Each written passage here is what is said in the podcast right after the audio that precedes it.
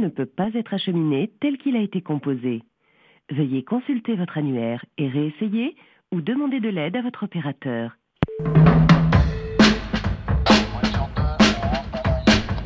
57 rue de Varennes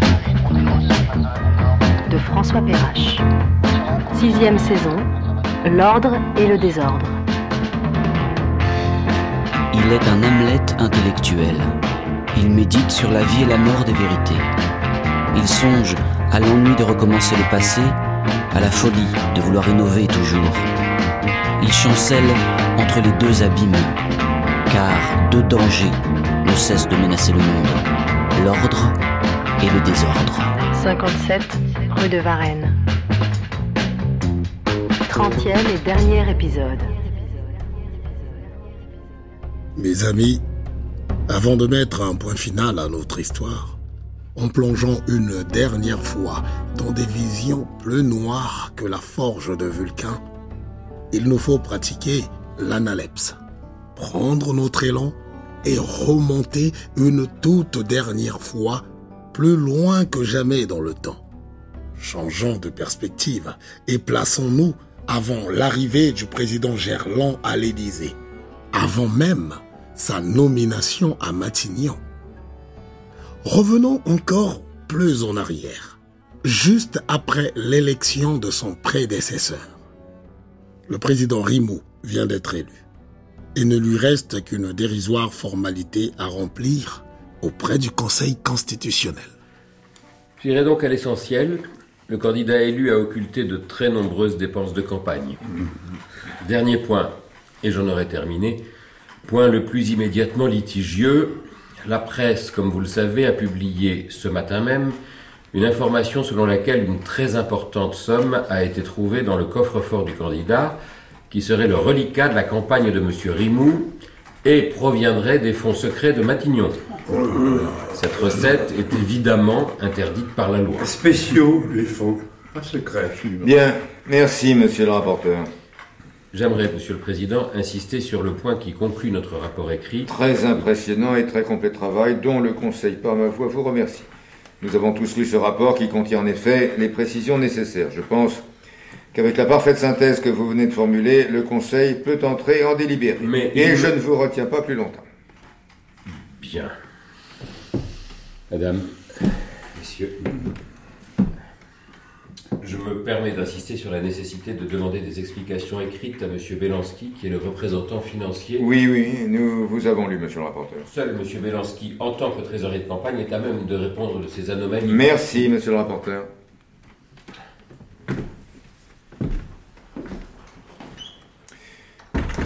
Dites-moi, Maud, vous retranscrivez nos débats depuis ce matin. Vous n'êtes pas fatigué Oh, ça va, monsieur le président. Je vous remercie, j'ai l'habitude. Non, je crois que vous ne m'avez pas bien compris, Maud.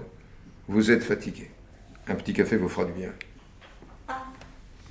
Euh... Bien sûr, monsieur le président. Et prenez votre temps.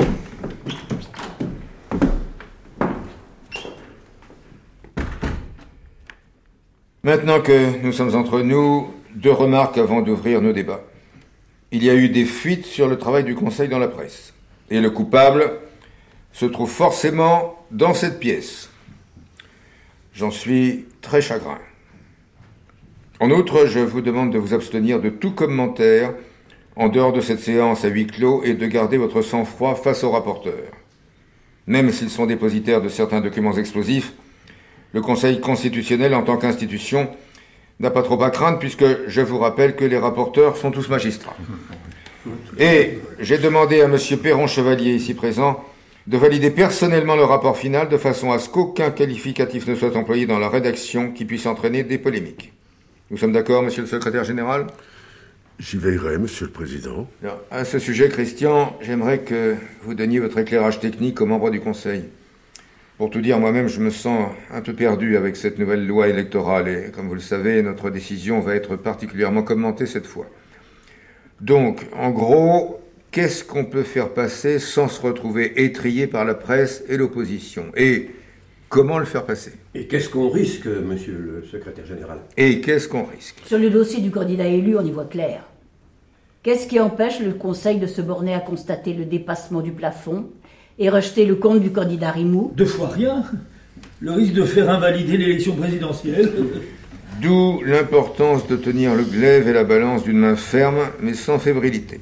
Alors, certes, Madame la conseillère, sur le dossier Rimou, les rapporteurs ont été assez clairs, mais soit on les suit, soit euh, on fait preuve d'imagination, d'habileté. Oui. Le rapport est sérieux, scrupuleux, mais au-delà des considérations techniques, il y aura des considérations politiques qu'il nous appartiendra de définir. Concrètement Concrètement, il faut le faire repasser sous le plafond de financement. Reste à savoir comment. Tailler dans les dépenses Le compte ne serait plus à l'équilibre. Et il faut que ça reste plausible. Ici, c'est impossible. Ou rehausser les recettes. Non mais je rêve. 4 millions Si vous le permettez, j'ai fait un rapide chiffrage qui permettrait peut-être de repasser sous le plafond. 4,2 millions de dépassements. Mais comment vous y prenez pour enlever 4 millions En changeant d'approche, en raisonnant au forfait. Tout dépend en définitive de ce qu'on prend en compte dans les additions.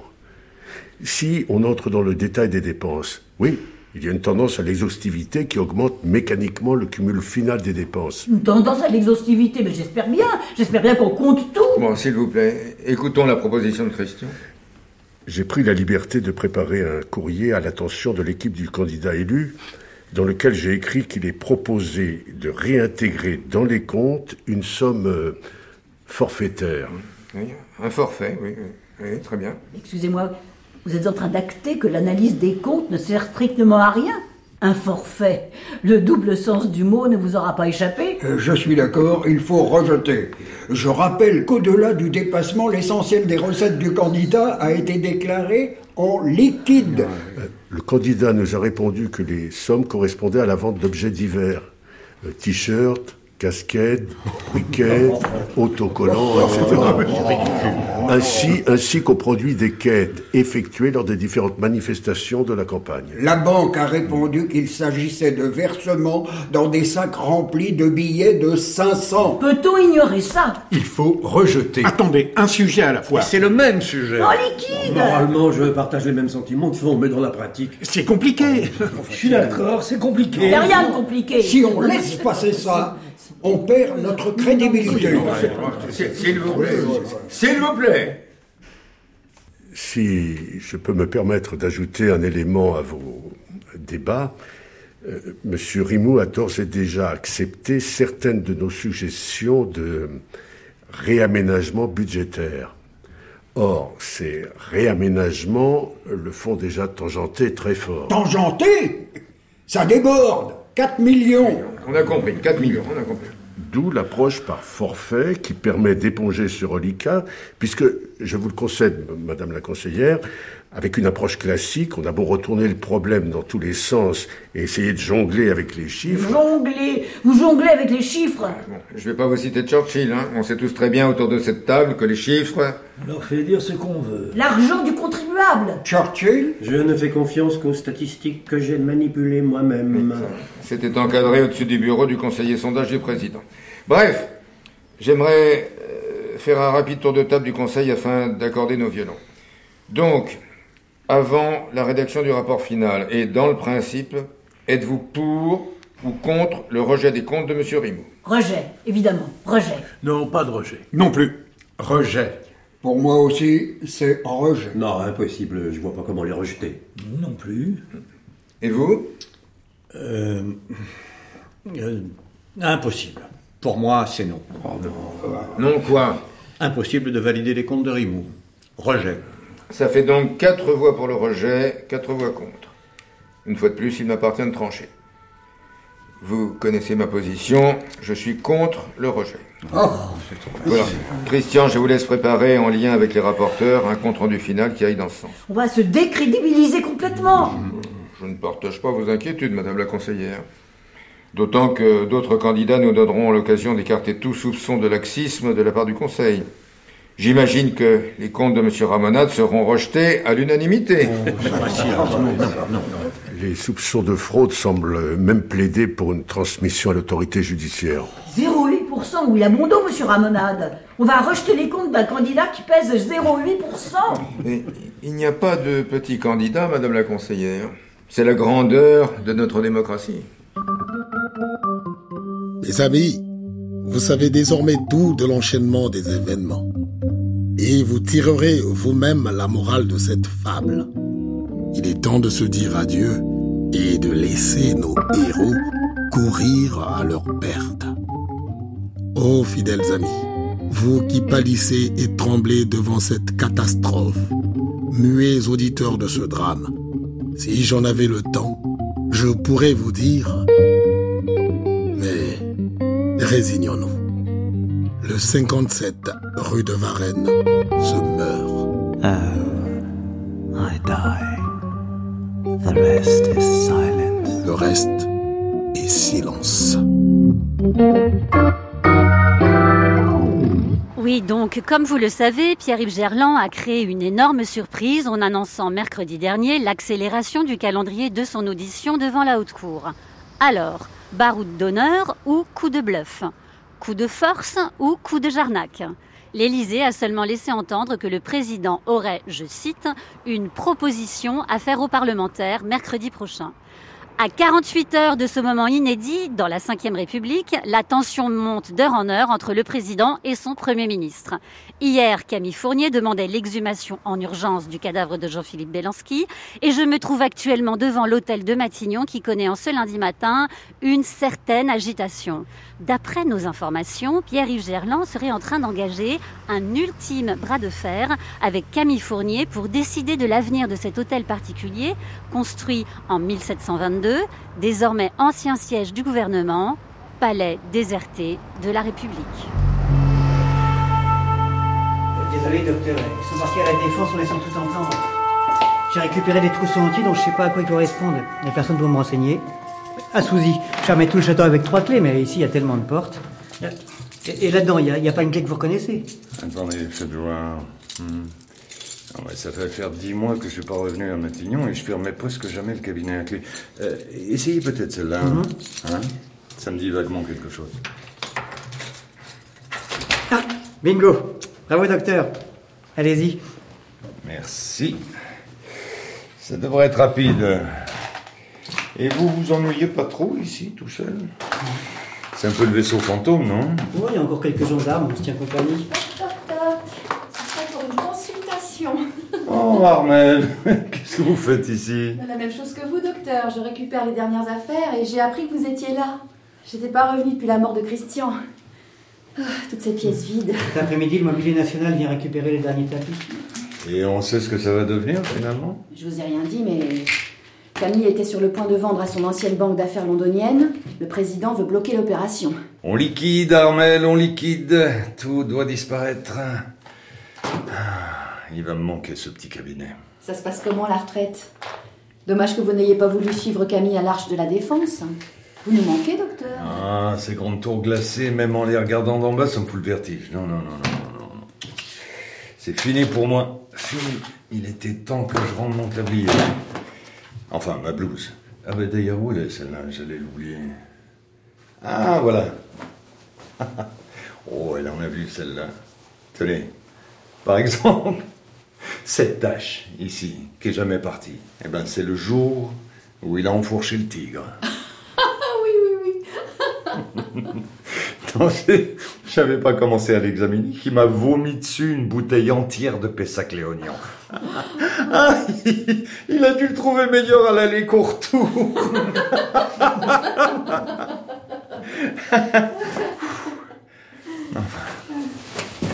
c'est étrange la mémoire.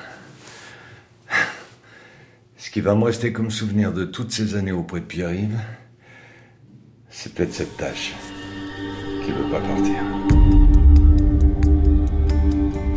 Mon général, j'ai le directeur du renseignement militaire qui demande à vous parler. Il dit que c'est urgent et confidentiel. Je bascule l'appel sur le réseau Théorème. Grimal, j'écoute. Bonsoir, mon général. On poursuit, comme vous le savez, nos interceptions ciblées des échanges entre l'Élysée et Matignon, et spécifiquement entre le président lui-même et le Premier ministre. On s'est fait griller Non, non, mon général, tout va bien. Non, là, je vous alerte parce que ça bouge. Probablement en lien avec l'audition du président mercredi prochain. Allez-y. Monsieur Fournier vient de proposer au président de le rencontrer la nuit prochaine en tête à tête. Apparemment, le Premier ministre aurait des informations sur la mort du président Rimou. Il a eu accès au rapport de l'US Navy sur le crash? Je ne sais pas. M. Fournier est resté très évasif au téléphone. Ils se sont donné rendez-vous demain à 1h du matin sur le parking de la gare RER de Noisy-le-Sec.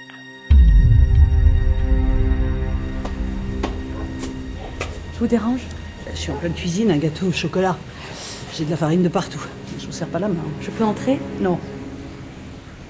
Si je n'ai pas répondu à vos appels, Laurence, ce n'était pas pour que vous veniez jusque chez moi. C'est personne, mon chou. Continue un peu, j'arrive. C'est votre petite fille Qu'est-ce que vous voulez? Qu'est-ce que vous voulez savoir? Je sais pas précisément. Tout m'intéresse. N'importe quelle info qui pourrait être utile à Pierre-Yves. Vous avez été la plus proche collaboratrice du président Rimo. Rimo est au fond de l'océan, Edwige. Je vois pas bien comment vous pourriez lui nuire davantage. Alors que vous pouvez peut-être sauver Pierre-Yves. Allez faire un tour. Et revenez me voir dans 35 minutes. Entendu, parfait. Je vous attends dans la voiture. Euh, pourquoi 35 minutes? Bah, Le temps de finir le gâteau. J'attendrai. Merci pour Pierre-Yves. Pas pour lui.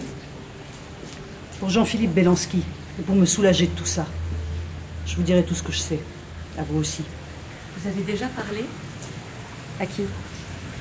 À Camille Fournier.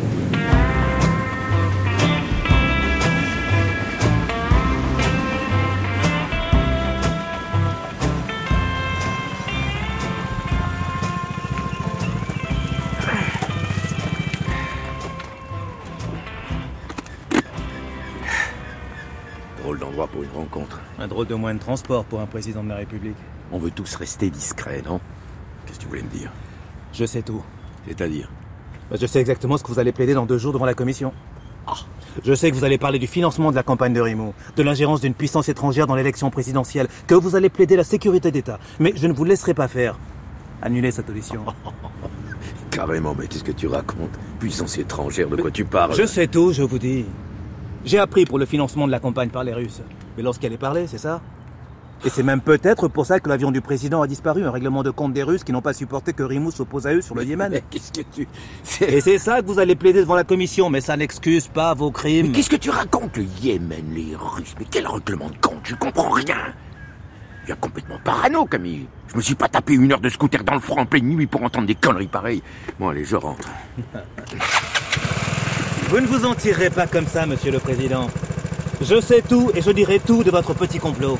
La ferme Tu veux nous faire repérer ou quoi C'est un piège que tu me tends T'es devenu complètement malade, Camille. T'as toujours été complètement malade. Je sais pas dans quel délire complotiste t'es en train de partir, mais comme disait un de mes prédécesseurs en politique, la connerie est courante. Le complot exige un esprit rare. Eh ben c'est ça que tu es, Camille. Un esprit rare. Et c'est ce qui te perdra. Et c'est ça qui t'a perdu. Tu veux que je te dise? T'étais beaucoup trop intelligent pour faire de la politique.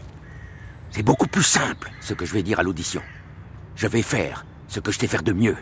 De la politique. Les membres de la haute cour sont des parlementaires. Et je vais leur proposer un deal politique très simple, qui pourront comprendre et qui vont accepter. Je vais enfin accéder à leurs demandes. Leur proposer un régime présidentiel à l'américaine. Un vrai, avec un parlement renforcé face à une tête de l'exécutif unique. Je leur propose un pouvoir présidentiel fort face à un pouvoir législatif fort. En échange d'une suppression du poste de Premier ministre. Quoi? Avec le bordel que t'as foutu dans le pays, Camille, au nom de ta prétendue justice, tu as achevé de convaincre tout le monde qu'il y a décidément une tête de trop au sommet de l'État. Et cette tête, je vais me débrouiller pour que ce soit la tienne.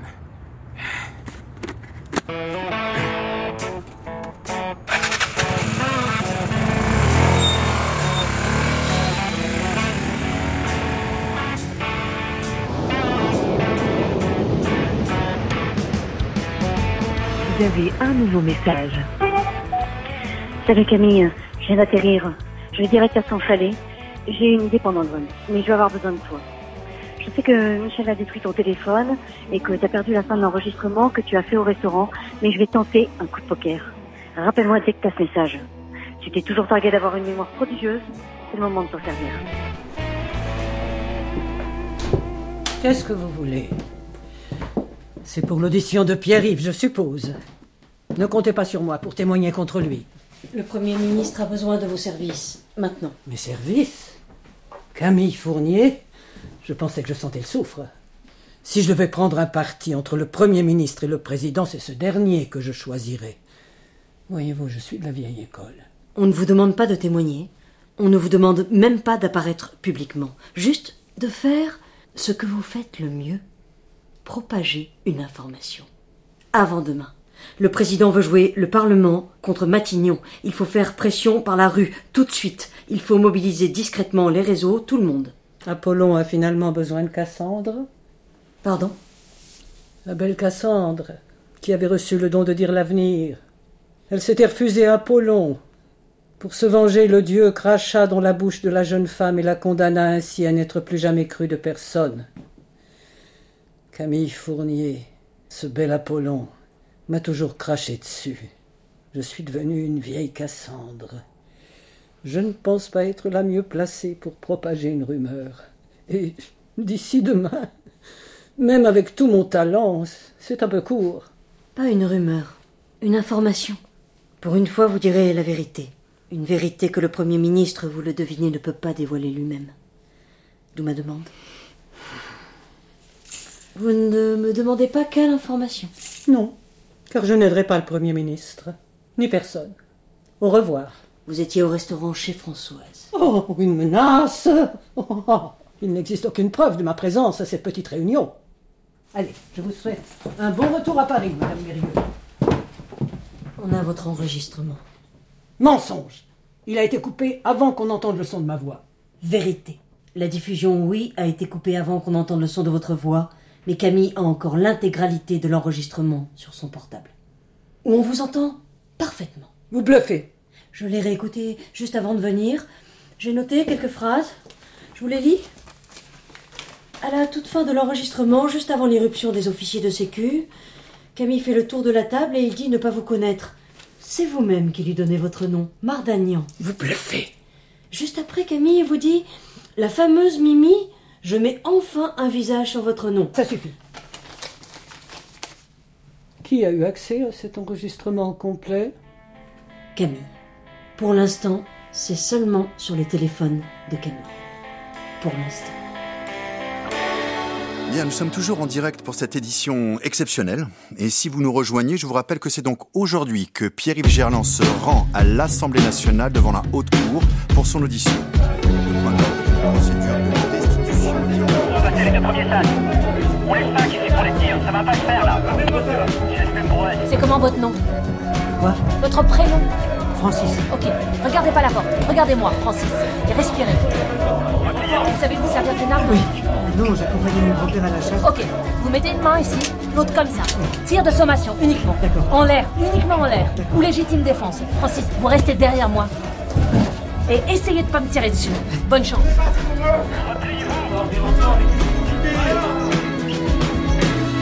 Monsieur le Président, je vous en conjure, faites demi-tour. En avant, Michel. Non. Je suis au désespoir de vous résister, Monsieur Mon le Président. général, je vous démets de vos fonctions. Monsieur le Président. Avec effet immédiat. Descendez. Maintenant. À moins que vous ne craigniez la foule.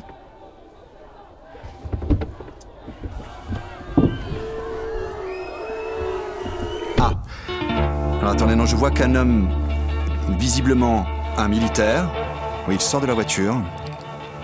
Il semble. Il repart à pied en direction du palais de l'Élysée. Très étonnant. C'est un peu la confusion qui.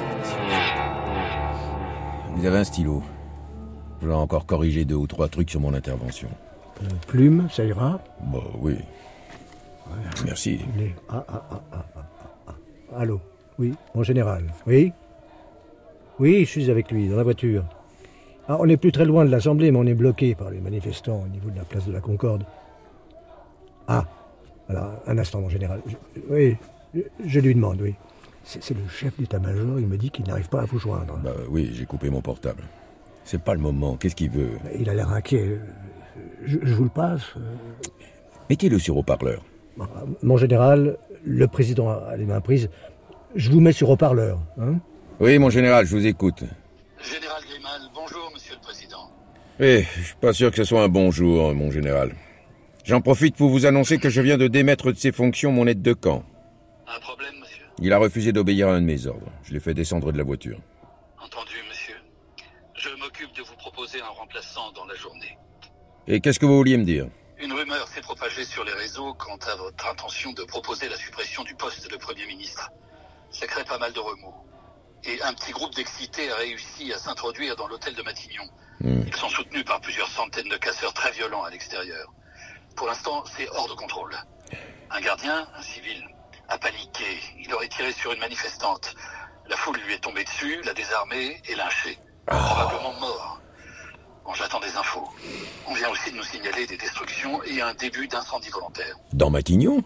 Oui, monsieur le président. C'est un vieux bâtiment, comme vous le savez. Et avec les boiseries et autres, l'hôtel pourrait partir très vite en fumée si on n'intervient pas immédiatement. Je sollicite donc votre accord pour une intervention de l'armée. Ce n'est pas une rumeur, mon général. Je vous demande pardon. J'avais proposé la suppression du poste de Premier ministre. Mon général, je pensais vous recevoir à l'Élysée juste après mon audition, mais puisqu'on se parle, j'ai besoin de vous à Matignon. Je ne suis pas certain de comprendre, monsieur. Vous voulez me nommer... Premier ministre. De transition, donc. Pour assurer la fermeture, en quelque sorte. Vous êtes la seule personne à laquelle Camille Fournier ne pourra pas résister. Donc, Je ne sais pas, monsieur. C'est un grand honneur qui mérite réflexion. alors considérez-le comme un ordre, monsieur le Premier ministre. À vos ordres, monsieur le président. Félicitations, monsieur le Premier ministre. Parfait, on se retrouve à l'Élysée dès la fin de mon audition. On fera l'annonce de votre nomination en début d'après-midi. Et que fait-on, pour l'évacuation de Matignon J'ai votre accord pour une opération de nettoyage Non, Le risque, monsieur le président, c'est une destruction pure et simple de Matignon. je comprends. Donc, j'ai votre accord? Que fait-on, monsieur le président? On laisse brûler, monsieur le Premier ministre. Négatif. Répétez, s'il vous plaît. Pierre-Yves, Monsieur le président, On laisse brûler. «